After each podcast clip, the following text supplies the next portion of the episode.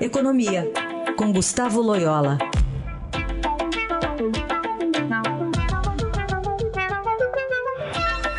Loyola, bom dia. Bom dia, Raíssa. Bom, temos aqui um alerta do BNDES que ele está pressionado a devolver ao Tesouro 180 bilhões de reais, mas diz o BNDES que pode faltar dinheiro para as concessões que o governo quer fazer aí, né? Pois é, o cobertor é curto, né? Mas eu acho que nesse caso o Tesouro tem razão. Eu acho que a situação fiscal é mais urgente. É, o, o volume de subsídios aí que estão implícitos nessa nessa transferência aí que foi feita de recursos pelo governo Dilma para o BNDES é enorme.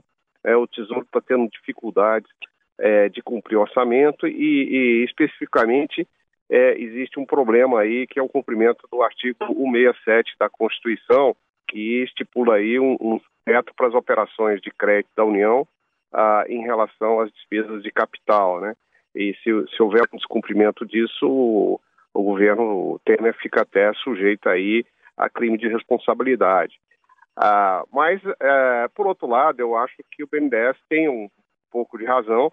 Ele vai ter que, os recursos que ele contava, ele não terá mais, e vai ter que se virar, vamos dizer assim, vai ter que captar esses recursos no mercado, buscar outras fontes para é, atender aí a demanda dos recursos de infraestrutura.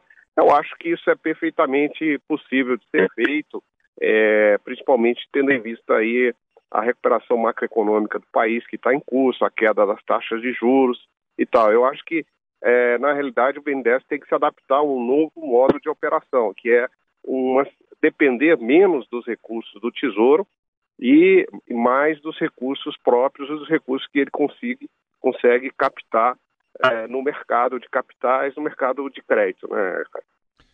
Pode haver uma solução negociada, na sua visão? Olha, eu acho que é, é, pode se é, haver sim, principalmente no cronograma de devolução desses recursos ao Tesouro, né? É, mas, é, como eu disse, há uma questão aí não trivial, que é o cumprimento do artigo 67 da Constituição. É, então, assim, o, há uma, um cobertor, como eu disse, é muito curto e a margem de manobra para o Tesouro negociar com o BNDES não é muito grande, né?